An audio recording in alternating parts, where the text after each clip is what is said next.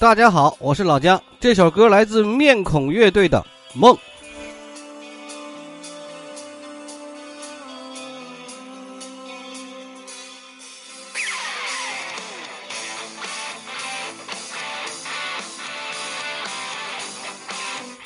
今天老姜要讲一个大家都听过的神秘的现象，我们小时候都读过的世界未解之谜——人体自燃。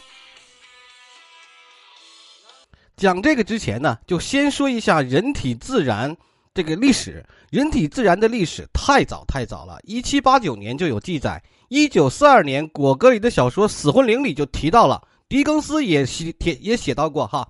那个时候呢，给他的解释就是说，他们自我燃烧的那种死亡，是因为邪恶身体里的腐败体液产生的，除了自燃，没有其他可能的方法死去。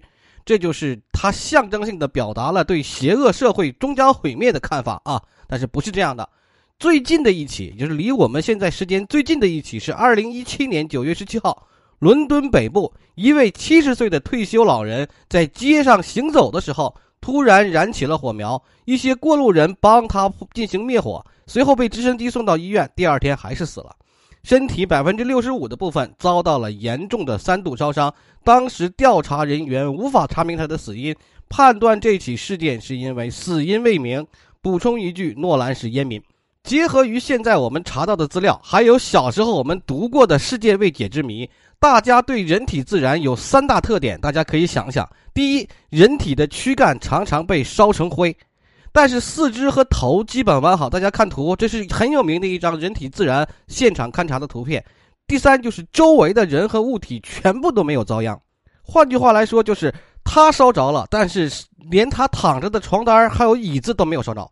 再有呢，就是火是无声无息，突然就燃起来的，燃烧的猛烈而迅速，迅速的把人体就变成了一团灰烬。人体自燃现象集合了所有未解之谜的完美特征。它历史悠久、神秘、惊悚、匪夷所思，但是又留下了残骸，让人有迹可循，让人永远在寻找那个合理的解释。好，就让老姜抽丝剥茧的给你讲一讲人体自然到底是怎么回事儿这本来是属于另外一个专辑，叫做《奇闻新解》，后来我想想算了，还是都放到毒药这个专辑里比较好。我们已经讲过了点穴手这一个哈，后来明呃过几天还会讲什么金丹大道啊、炼金术之类的。不扯远了，因为我们集成集中火力讲这个人体自燃，因为可能会比较长。记住，像人体自燃这种神秘现象出现，那肯定离不开英国人的小报，因为英国人对这种神秘现象的追寻和热情一直都是存在的。十八世纪，伦敦哲学学报开始了一篇关于人体自燃的调查报告，报告里描述是一七三一年，六十二岁的伯爵夫人叫做 Bandy，吃过晚餐之后心情不畅。随后呢，在女仆的陪同下回卧室就诊。翌日，女仆惊恐地发现，女主人已经化成了一滩灰烬，大活人烧的只剩下头颅和四肢。同时呢，房间里弥漫着奇怪的油烟味儿，窗户上留有油腻且令人作呕的黄色液体。最终，报告将原因归责为酒精。不难发现，哈。所有的死于自燃的受害者都有明显的共同特征，就是我们刚才说的几个特点：躯干几乎烧为灰烬，剩下四肢和头颅。我们知道，哈，火灾中的遇难者遗体，它就是蜷缩起来的，给烧的焦黑焦黑的，都是蜷缩的。大家有句，哎，还是心理承受能力的差的人就不要去搜这样的图哈。但是从没听说过有化作灰烬的，而且还能够留下残肢的啊。对不对？凡是大家吃过这个、自己烤过鸡、烤过鸭的人知道的，最先烤焦的一定是四肢的尖端处，对不对？所以说，他人体自燃留下了四肢，呃，但是把躯干给烧焦了，烧成灰，确实是非常蹊跷。除了这种死状非常奇特之外，自燃的现场与被害者直接接触的这些物品没有其他可燃物被引燃，这也是为什么几乎所有自然案件都只有事后才发现。没有人亲眼目睹，有过几起亲眼目睹是起火之后，但是大家就扑不灭，就是这样的。所以说这些秘密只能源于受害者，就是被烧死的这人某些体质，对不对？按这样分析，它只能是源源自于体内的火吗？那么怎么回事呢？英国人就开始调查。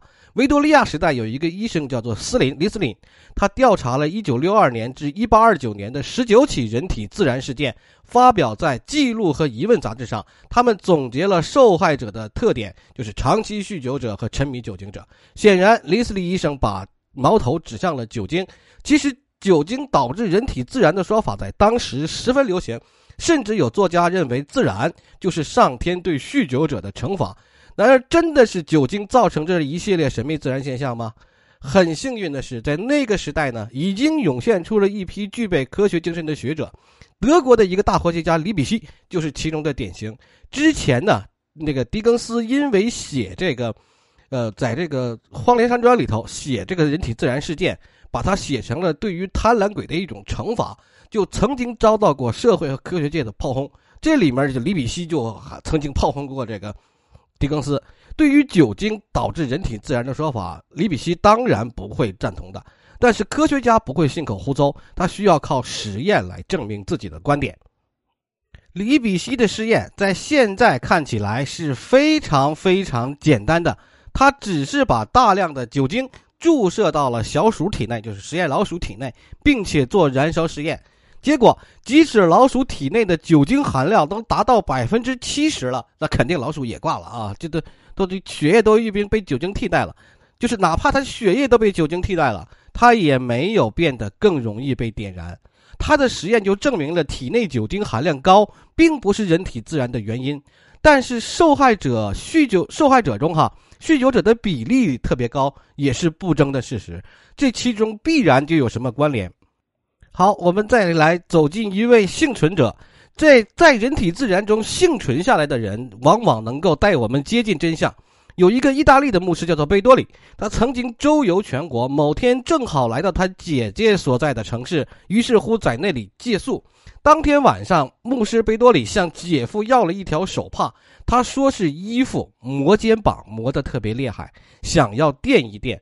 于是姐夫把那个大手帕送到他房间就离开了。留他一个人在房间里祷告，可是没多久，贝多利就发出了痛苦的呼喊声。众人冲进房里，目睹了牧师全身被火焰包围，痛不欲生。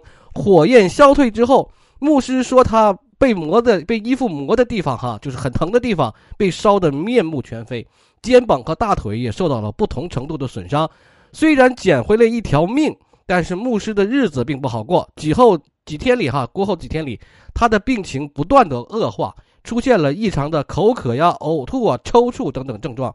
最奇怪的是，他的主治医生形容他的身体发出了腐臭、腐肉般的这种恶臭，坐过的椅子也留下了腐烂和使人恶心的那种物质。记住，我们第一个说的那个窗户上也有类似于油脂的这种物质。第四天之后。牧师在昏迷中死亡。随后，他的主治医生就把这个病例刊登在了1776年的《佛罗伦萨学报》上。为什么会说这起案例非常的特殊呢？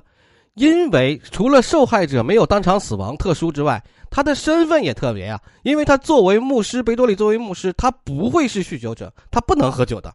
所以，但是他的身体症状就暴露了出的其他线索。因为他的症状有口渴、呕吐、抽搐，还有气味恶臭。这些症状在今天看来极有可能是糖尿病所造成的酮症。酮症是由于机体代谢紊乱或摄入糖类不足，脂肪大量的分解代谢，并且堆积产生丙酮。说丙酮等物质在你的身体里堆积产生的中毒就叫做酮症。在胰岛素问世之前，大多数糖尿病患者都死于酮症啊。最关键的一条因素，最关键的一条因素哈。因为不只是糖尿病可以产生酮症，因为糖尿病产生的叫做饥饿性酮症，这是糖，所以说糖尿病人经常饿嘛哈。还有一种叫做酒精性酮症，多发于长期酗酒者，这有可能就不是巧合，也有可能酗酒者和糖尿病人都有酮症，导致了他们人体自燃呢。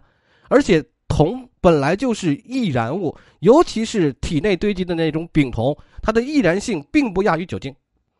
于是乎，有人尝试用浸泡了丙酮的生猪做燃烧试验，据说最终效果和那些自然现场如出一辙。而残存的四肢也有了新的解释。为什么人体自燃之后会留下四肢呢？是因为四肢的脂肪含量比较低，囤积的同类物质就比较少，所以说没有成为灰烬。哎，这是不是一个很合理的科学解释？不管是从人体科学上，还是从化学上，还是从它那个人体自然过后的这个现场勘察上，是不是都解释掉了？但是，并没有。人体自然之人体自然这个谜团，在这个方面还没有解开，因为同证只介绍了，这些只阐释清楚了人体在普通环境里如何燃烧成为了灰烬。那么，什这这些人哈，到底是怎么自发的燃烧起来呢？光靠有文字记录的案件才是远远不够的，这就需要现代刑事侦查技术发展起来，案件才会有勘查价值。五一年。美国的佛罗里达州就发生了最为著名的一人一起人体自燃事件。维基百科上还有百度百科上，我记得好像是有词条的，单独的一条词条也说明了神秘学爱好者们对于人体自然有多么的狂热哈。但是其实人体自然并不难解释，这是五一年六十七岁的玛丽丽塞尔被房东发现烧死在了自己的出租屋里。房东之所以能够发现，是因为他觉察到出租屋的门把手是滚烫的。异于寻常，房东通知了警察。当他和警察一起进入屋子的时候，发现李塞尔除了留下一条腿，其余的身体部分全部被烧成了灰烬。他坐着的椅子被烧毁了，而除了这把椅子，房屋里的其他东西基本上都完好无损。调查者还发现，火苗烧毁了一个电插座，失去电源的时钟停在了凌晨二点二十六分。李塞尔或许就是在这个时刻离世的。补充一句，李塞尔生前服用安眠药，也抽烟。这就是单独成为维基百科词条的一起特别有名的人体自然事件。在这里，大家也可以看出来，就人体自然现、人体自然或者神秘学现象，跟阴谋论一样，被好多人崇拜和追捧。这个是它是符合了人体，就是人身体里爱八卦的那个心态，还有神秘学那个心态哈。这一起案件之所以有名，第一是引发了人们他到就是李塞尔到底是被谋杀的，还是因为人体自自然而产生的哈？而且还提到了一个就是后面我们所说的一个更神秘的现象，就是也是未解之谜的球形闪电说都提到了。最后呢，呃，它也是导致了我们就人体自然调查中产生的一个特殊的一个破解因素。因为有些人就说这个李塞尔是被高温喷灯所谋害的，是高温喷枪所烧死的，还是有人说他是吃了爆炸物，就是给肚子里给灌了炸药给炸伤的，甚至有人就提到了球状闪电。但是有人就提出了一个新的假说，叫做烛芯效应。烛芯效应大家可以百度一下哈，很好查。就人体的脂肪呢，在摄氏二百五十度的时候就开始燃烧，衣物着火的时候，皮肤战裂露出脂肪。脂肪被高温烤化了之后，就渗透到了衣物中，衣物就像是蜡烛里的烛芯儿，而脂肪就扮演了蜡的角色。这样的状态可以很稳定的保持燃烧十二个小时或者更久，足够把骨头烧成灰烬。至于四肢等等没有衣物包裹的部位，就可能保存的非常好。而引发烛芯效应，仅仅需要一根蜡烛或一个未熄灭的烟头。所以，李瑟尔案，李瑟尔太太的这个案件，烛芯效应解释起来并不复杂了。烛芯效应，我再解释一遍，烛芯效应。所谓烛芯效应，就是蜡烛燃烧的时候需要烛芯蜡烛被点燃的时候，由于烛芯的存在，导流作用，融化的液体顺着烛芯流向的温度高的方向，就是这个形成一个循环，这就形成了叫烛芯效应。不明白的同学们就只有再去查一查了啊！我们直接来了当说，这个丽瑟尔太太为什么她的尸体可以用竹芯效应来解释？因为案件发生的前一天晚上，丽瑟尔的儿子曾来探望她，并且在晚上八点半左右离开了。当时丽瑟尔吃下了两片安眠药，准备再吃两片。九点左右，房东太太透过窗户看见了李瑟坐在沙发椅上抽烟，之后再见他就已经是一团灰烬了。这个案件并不神秘，也许就是 Lisa 在沙发上睡着了，没抽完的香烟掉落在了衣服上，引发了他的烛芯效应。但是神秘现象的爱好者们往往选择性的忽略掉了这些细节和线索，他们更愿意相信那就是恐怖的人体自燃。直到直到最后哈，也是美国，在一九九一年的时候，在美国的俄勒冈州发现了用竹芯效应毁尸灭迹的女尸，才彻彻底底的堵住了神秘学爱好者的嘴。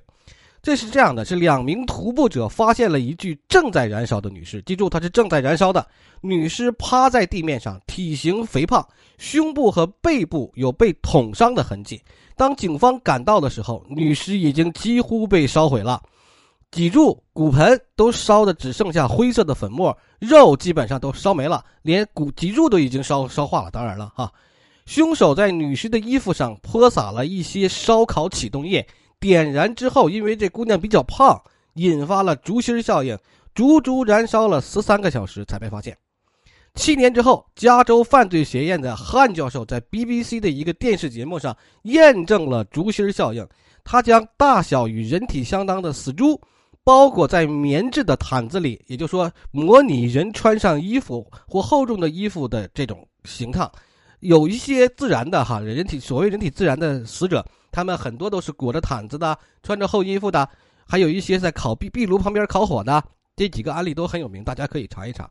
他把这个死猪包裹在棉毯子里，并撒上汽油点燃，汽油在三分钟之内就烧没了。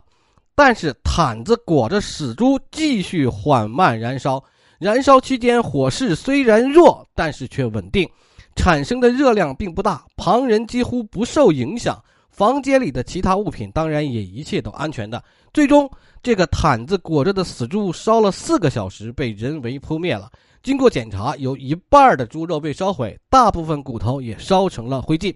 实验就证明了竹芯效应确实能实现人体自燃的效果，也就不难想象，两三百年前人体自燃是如何发生的，或者是意外点燃了身上的衣物，或许真的可能是有凶手想让点燃它。来毁尸灭迹，无论如何，最终阴差阳错的都造成了罕见的竹尸效应，提前几个世纪都享受到了高级焚尸炉的待遇。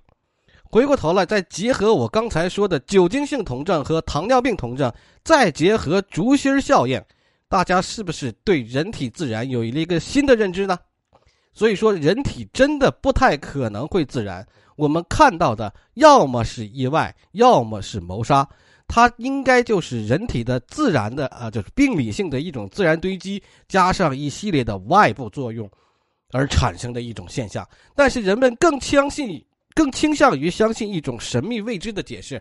几百年来，选择性的忽略到了细节，继续添油加醋的传播。他们拥抱了神秘，享受的是在未知中人人都无法平等、无法接受、接受真相的那种平等。哈。